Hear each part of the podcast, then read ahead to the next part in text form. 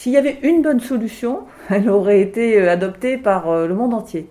Donc je pense qu'il n'y a pas une bonne solution. Dans chaque situation, il y a des avantages et des inconvénients.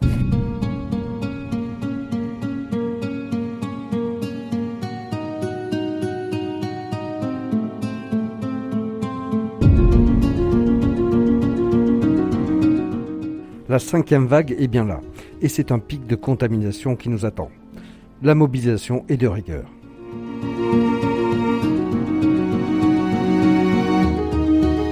Je suis Laurent Gaudens, journaliste à la Nouvelle République et Centre Presse.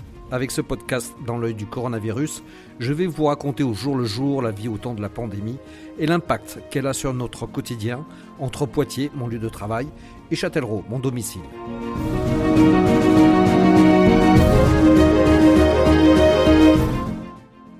La fin d'année 2021 aura bien des airs de celle de l'an passé. La recrudescence des cas de Covid fait craindre le pire pour les prochaines semaines. Seule différence, mais de taille, la vaccination laisse espérer des cas moins graves et moins de morts que lors des précédents épisodes. Alors, où en est-on avec la vaccination et la troisième dose? Faut-il vacciner les enfants? Doit-on rendre les tests de nouveau gratuits? Quelles mesures faut-il adopter pour enrayer l'épidémie? C'est à toutes ces questions que va tenter de répondre ce nouvel épisode de notre podcast Dans l'œil du coronavirus avec France Roblot, responsable du service de médecine interne et maladies infectieuses du CHU de Poitiers. Vous êtes au premier rang euh, sur, ce, sur le plan du Covid. Euh, comment vous avez euh, pris justement cette cinquième vague et son, son aspect important? Est-ce que c'est une surprise pour vous? Alors c'est on, a, c'est une surprise un peu comme pour tout le monde, j'ai envie de dire. Hein. C'est-à-dire qu'on comptait beaucoup sur la vaccination, et puis on apprend au fur et à mesure, et on se rend compte que la vaccination, même si on est très bien vacciné en France, ne protège pas totalement contre la transmission. Ça évite les formes sévères, il n'y a pas de sujet là-dessus, et c'est en ça que c'est très important, mais ça ne protège pas totalement contre les transmissions. Et donc, euh, voilà, on l'a vu arriver euh, comme tout le monde, cette vague. Et alors, et alors euh, ce qu'on fait actuellement, est-ce que ça vous semble suffisant comme, comme protection? Je précise quand même quand on enregistre là, on est le lundi matin et qu'on a toujours on a un attente de, de, décision éventuellement politique. Voilà, c'est ça. qu'est-ce que qu'est-ce que vous en pensez là? On, a, on agit comme il faut là? Je ne sais pas ce qui va être décidé et j'attends avec intérêt de voir les décisions qui vont être prises parce que manifestement il faut passer un peu un petit coup d'accélérateur si je puis dire. Mais vous savez c'est très j'ai envie de dire qu'on fait toujours la météo de la veille. Voilà, on verra après hein, si, ça, si ça suffit ou pas les décisions qu'on prend. On apprend au fur et à mesure. Hein. il faut rester très modeste, très humble hein, face à tout ce qui se passe. Et justement, sur l'histoire récente qui, est passée, on a vu euh, au printemps dernier euh, des décisions un peu tardives. Est-ce que vous n'avez pas l'impression qu'on retrouve un peu le même schéma, que, finalement il faudra peut-être agir euh, un peu brutalement vite pour, pour, pour stopper cette vague-là? Et euh, je crois que la France s'en tire pas si mal que ça par rapport aux autres pays, donc je peux pas, je pense pas qu'on puisse dire qu'il y a eu des, décisions qui ont été un peu trop tardives. Hein. Je pense qu'on s'adapte en fonction des données qu'on a. Après, il y a des décisions qui sont politiques, pour, essayer de, de, faire euh, coïncider euh, ce qui paraît scientifiquement raisonnable et ce qui paraît socialement acceptable. C'est ça aussi la difficulté. Là. J'ai pas de compétences là-dessus pour juger. En tout cas, là, j'attends de voir. Parce que clairement, on a vu une montée importante du nombre de cas, et surtout chez des patients qui ne sont pas vaccinés. Donc vraiment, il faut répéter ça, il faut, il faut absolument aller se faire vacciner, il faut absolument aller faire cette dose de rappel. Là, c'est ce que vous constatez, là, vous, ici euh, Ah oui, bien sûr, oui. Alors, on a quelques patients qui sont vaccinés et qui pourtant font euh, une, une, forme qui les conduit à l'hôpital. Ce sont des gens soit qui ont eu les deux doses, qui n'avaient pas encore eu leur dose de rappel, qui avaient pris le rendez-vous et qui ne l'avaient pas encore eu, soit des gens fragiles qui ne répondent pas bien à la vaccination et dont l'entourage n'est pas forcément toujours très bien vacciné. Ça aussi, c'est un message très important. Quand on a dans son entourage quelqu'un qui est fragile, qui est immunodéprimé, il faut redoubler de précautions, il faut absolument se faire vacciner, faire son rappel et continuer à porter le masque. Alors justement, cette troisième dose, depuis qu'elle a été euh, étendue, il semble qu'il y ait quand même gros regain d'intérêt là-dessus. Ça vous rassure Comment vous voyez ça Oui, oui, ça, bien sûr, ça nous rassure. Euh, alors évidemment, les gens sont un petit peu déçus parce qu'ils pensaient qu'avec deux doses, ils seraient protégés. Mais on apprend de ce vaccin. On ne l'avait jamais utilisé avant. On apprend. Euh, moi, j'ai l'habitude de dire que pour l'hépatite, tout le monde admet l'idée qu'il faut faire une dose, deux doses à un mois d'intervalle et un rappel à six mois. Ben voilà, on est peut-être dans le même schéma. Oui, vous pensez que ça, ça, peut s'arrêter à, trois, doses, vous pensez? Je pense que personne n'en sait rien. On verra avec le recul. Est-ce qu'il faut des rappels après, comme pour la grippe? On verra avec le, euh, en avançant. Quoi. Hein.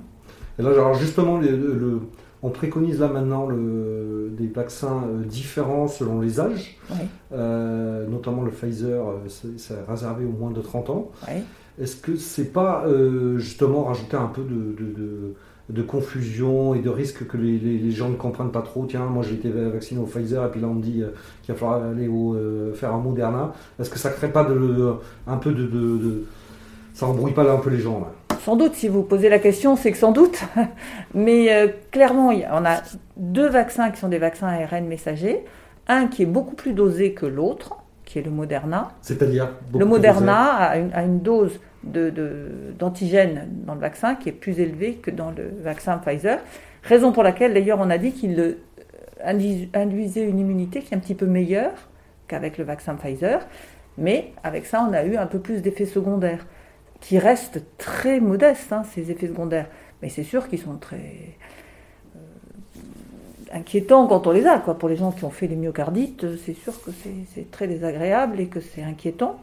Donc c'est la raison pour laquelle on a dit, puisque tous ces effets secondaires ont été observés plutôt chez des patients jeunes, on va réserver le vaccin Moderna pour les gens de plus de 30 ans.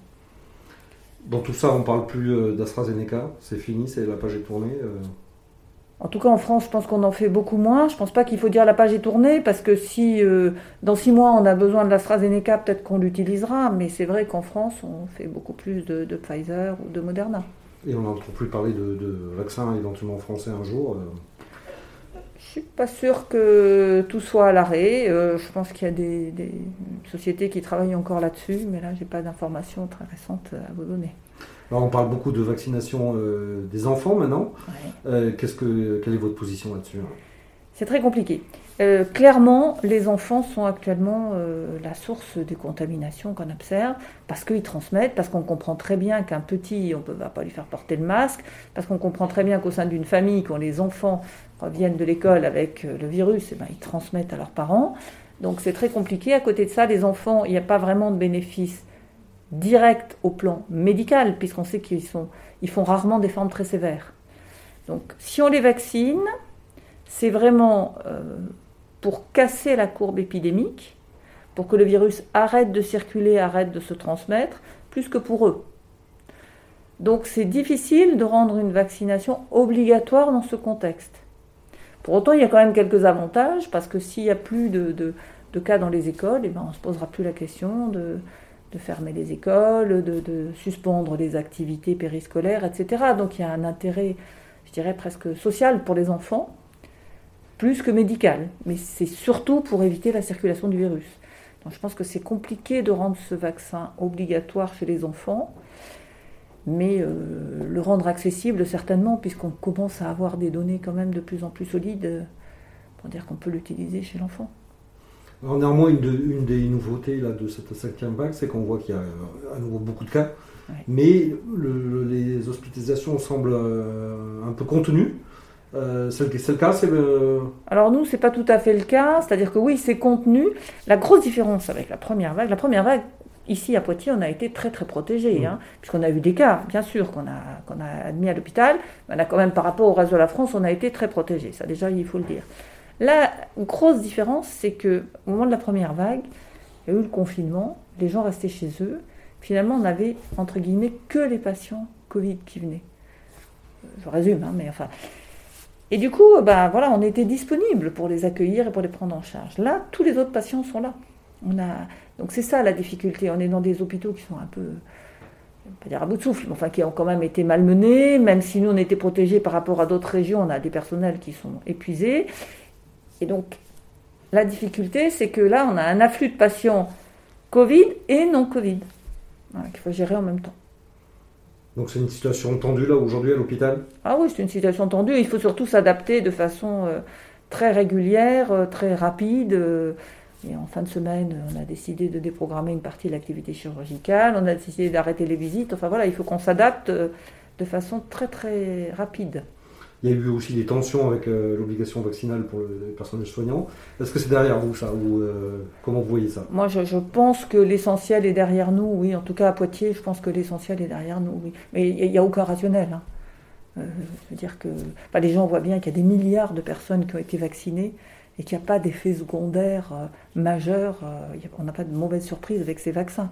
Oui, alors ceux qui mettent en cause ces vaccins euh, quand il parle de ça, c'est plus à long terme, c'est qu'on découvre finalement des, euh, pathologies qui, pourraient être liées à ça. Euh, oui, oui, oui, comme on années, oui, oui, comme on découvrira peut-être que les téléphones portables induisent des pathologies ou que les ordinateurs induisent des pathologies. Voilà, peut-être, oui, peut-être.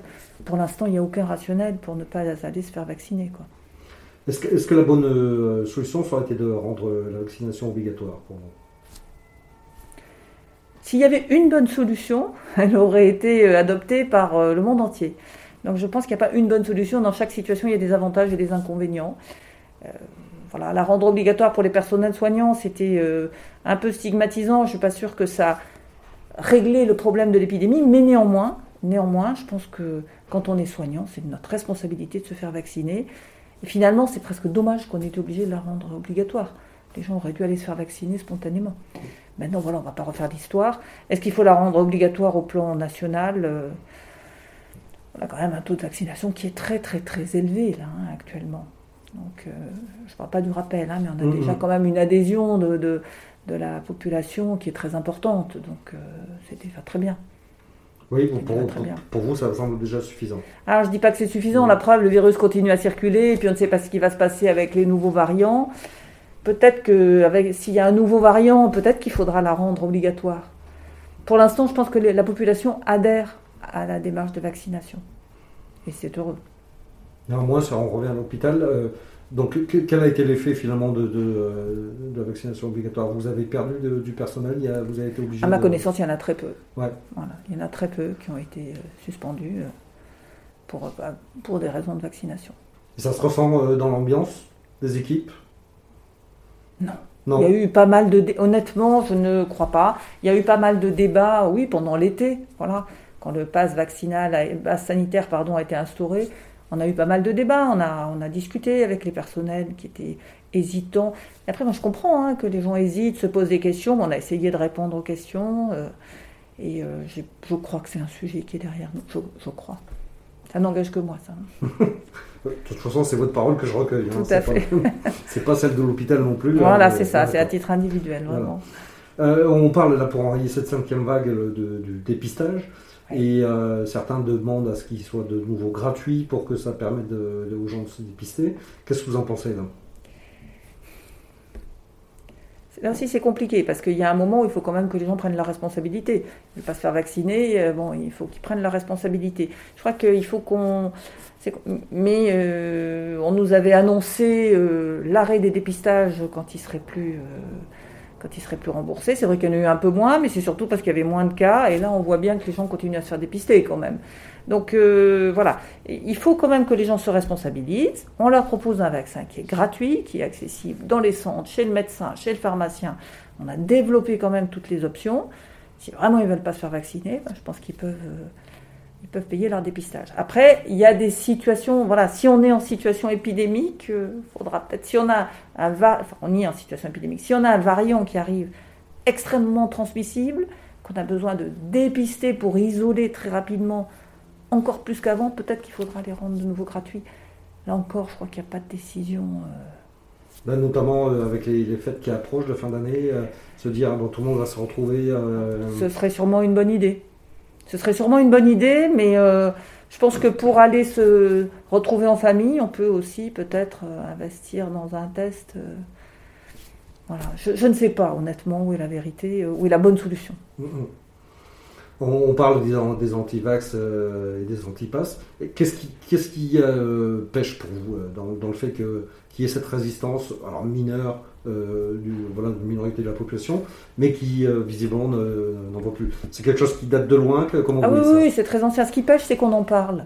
Parce qu'ils sont tellement minoritaires qu'on ne devrait même pas en parler. Je, voilà, je ne comprends pas. Donc, il n'y a aucune logique. Il n'y a aucune logique Donc, alors les gens nous opposent leur liberté, etc. Mais la liberté, elle s'arrête là où commence celle des autres. Donc, on est dans une société. Il faut bien qu'on prenne des mesures à l'échelle d'une société. Pour moi, il n'y a aucune logique. Un des effets du, Covid, c'est aussi le Covid long. vous êtes particulièrement concerné par ce mhm. suivi-là. Euh, est-ce qu'on en sait plus aujourd'hui Alors on n'en sait pas beaucoup plus, hein. on a plein d'hypothèses. Euh, la seule chose qu'on sait à peu près, c'est que ce n'est pas le virus qui continue à se multiplier, ce sont plutôt des manifestations dits immunitaires ou inflammatoires et qui persistent, qui peuvent persister plusieurs semaines, voire plusieurs mois. Euh, la seule chose qu'on voit aussi, c'est que progressivement ça régresse. Et donc je pense qu'on peut avoir un message euh, c'est pas de dire circuler, il n'y a rien à voir, au contraire, c'est de dire on va vous accompagner, on va vous aider, il y a des petites choses simples que l'on peut faire euh, pour euh, vous aider à aller mieux. Après, il ne faut pas non plus, on n'a pas de boule de cristal, hein, est-ce que sera l'avenir dans un an ou dans deux ans de ces patients, je ne sais pas. Mais on n'a pas d'explication très claire sur le mécanisme, mais on a l'impression que les choses petit à petit s'améliorent. Et dans la Vienne, vous avez un suivi sur combien de personnes concernées par ces Covid longs alors, c'est alors, sans doute que nous, on a la partie émergée de l'iceberg. Hein. Déjà, des pneumologues euh, revoient tous ceux qui sont passés par le service de soins intensifs. Nous, on les revoit en fonction de la demande des médecins généralistes. Donc, euh, je pense qu'il y a beaucoup de médecins généralistes qui les gèrent directement. Et puis, quand il y a des problèmes un peu spécifiques, euh, ils les adressent via la plateforme territoriale d'appui, les adressent soit chez les rhumatologues, soit chez nous, soit soit en pneumologie, soit en neurologie, selon les symptômes que présentent les patients. Là, vous pensez que justement ce qui est mis en place pour eux est suffisant ou la prise en charge est, euh, globalement bonne ou, il faudrait ça euh, On n'en fait sans doute jamais assez pour les patients. En tout cas, euh, j'ai lu, comme vous sans doute, dans la presse que les patients se trouvaient abandonnés. Ça, j'avoue que j'ai un peu de mal à l'entendre parce que nous, on a essayé de mettre en place un, un parcours patient qui leur permette d'être vus assez rapidement, puisque toutes les spécialités se sont engagées à voir les patients dans un délai de 4 semaines maximum. Euh, les médecins généralistes ont été informés du parcours, c'est-à-dire c'est une demande du médecin généraliste qui passe par la PTA. La PTA évalue le patient, la, plateforme territoriale d'appui évalue le patient et l'adresse au spécialiste concerné, qui peut être un spécialiste hospitalier ou de ville. Hein. C'est un, peu un désarroi qui en fait qui, qui Je pense, oui. Je pense que les, gens sont un peu désemparés, mais parce que c'était une maladie qu'on ne connaissait pas. Donc on apprend là aussi, on, découvre un peu les choses là aussi. Euh, c'est très important de ne pas les lâcher dans la nature, qu'ils se sachent euh, accompagnés et qu'ils se sentent surtout écoutés et aidés. Là, revenons un petit peu à la situation euh, actuelle. est-ce qu'il faudrait aujourd'hui, on, on, parle éventuellement de fermer les écoles, est-ce que ce serait une bonne mesure là pour vous sont des mesures très politiques, tout ça. Hein. La Belgique l'a fait. Euh, le... Si on regarde le passé, on est quand même très très content que la France soit un des pays qui ait le moins fermé les écoles. Hein.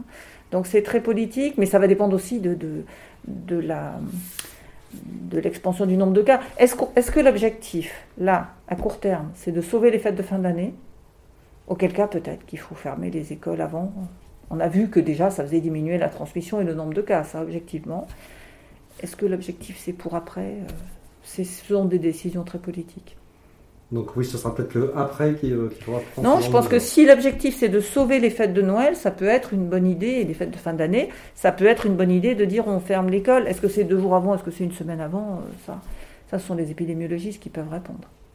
Alors on parle à nouveau des gestes barrières mm-hmm. qui se sont un peu relâchés. Euh, sur certains. Euh, qu'est-ce qu'il euh, faut faire exactement aujourd'hui? Pour vous, c'est quoi les, les consignes on, voit bien que les, les, les, cas, c'est des, regroupements ou familiaux ou extrafamiliaux où on enlève le masque. Voilà. Donc c'est sûr qu'il faut rester très vigilant, il faut garder le masque, il faut aérer, enfin ça c'est bien montré, il faut aérer les pièces. C'est vrai qu'en hiver, c'est compliqué parce qu'on a plutôt tendance à fermer nos fenêtres quand il fait froid. Et eh ben, il faut penser à aérer au moins un quart d'heure toutes les heures. C'est compliqué. Hein.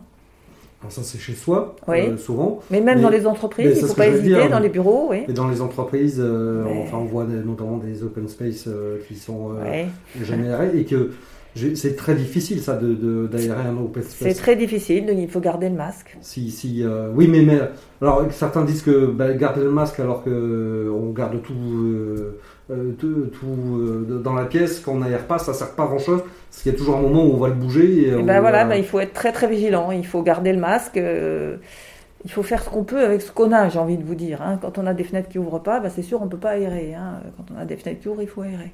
Oui, mais, certains, en fait, il faudrait qu'ils soient ouverts tout le temps euh, si, pour que ça circule vraiment bien. Quoi. Non, là, on a des données, euh, on a bien vu que c'était en gros un quart d'heure toutes les heures, mais c'est beaucoup déjà, hein, un quart d'heure toutes les heures. Hein. Oui, mais quand on dit ça un quart d'heure toutes les heures, on ne parle pas du volume non plus euh, de la pièce, non? C'est vrai, mais après, on peut se dire aussi que les fenêtres sont proportionnelles au volume de la pièce. Hein. on n'a pas une petite lucarne dans une immense pièce.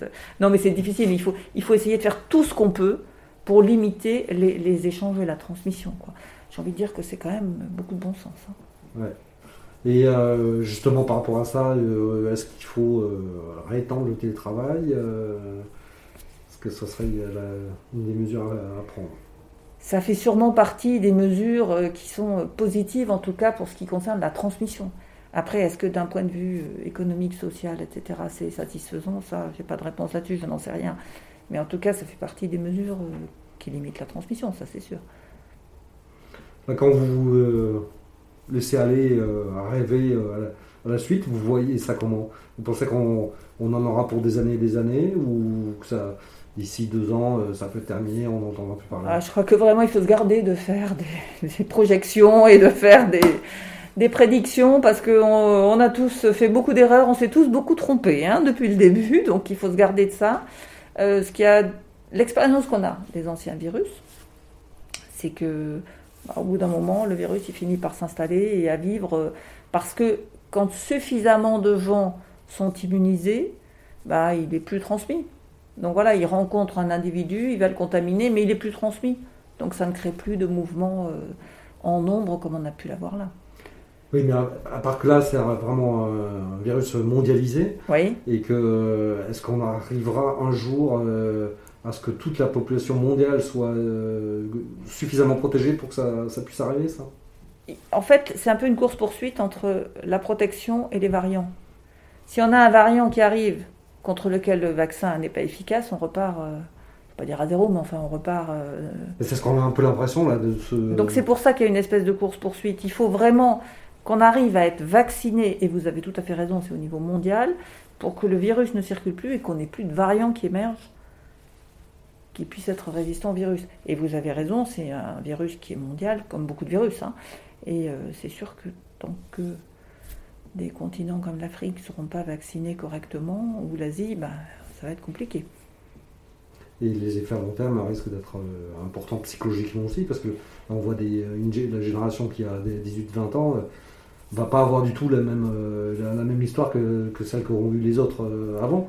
Non, mais je crois que oui, oui, c'est sûrement très dur à vivre. C'est dur à vivre pour tout le monde. Hein. Je mm. pense que euh, tous, d'une façon ou d'une autre, les personnes très âgées, les personnes très jeunes, tout le monde a, a mal, bah, parce qu'on n'était pas. Oui, mais on, va dire, voilà, il y, a des âges comme peut-être le vôtre ou le, mien où finalement on a eu quelque chose à vivre. Bien sûr, bien sûr, bien sûr, bien sûr. Mais je veux dire, les personnes très très âgées aussi, ça a été très mm. compliqué pour ah elles. Elles n'imaginaient pas du tout ça. Voilà. Donc euh, oui, oui, c'est psychologiquement l'impact est énorme, bien sûr. Oui, oui. Ça va laisser des traces? Bah sûrement, sûrement. Et puis après, la nature est ainsi faite que on oubliera, mais il ne faudrait pas qu'on oublie trop vite. Il faudrait qu'on garde des bons réflexes. Mais combien de temps ça va durer Je crois que personne n'est incapable, personne n'est capable de le dire à l'heure actuelle. J'aimerais bien, mais personne ne peut.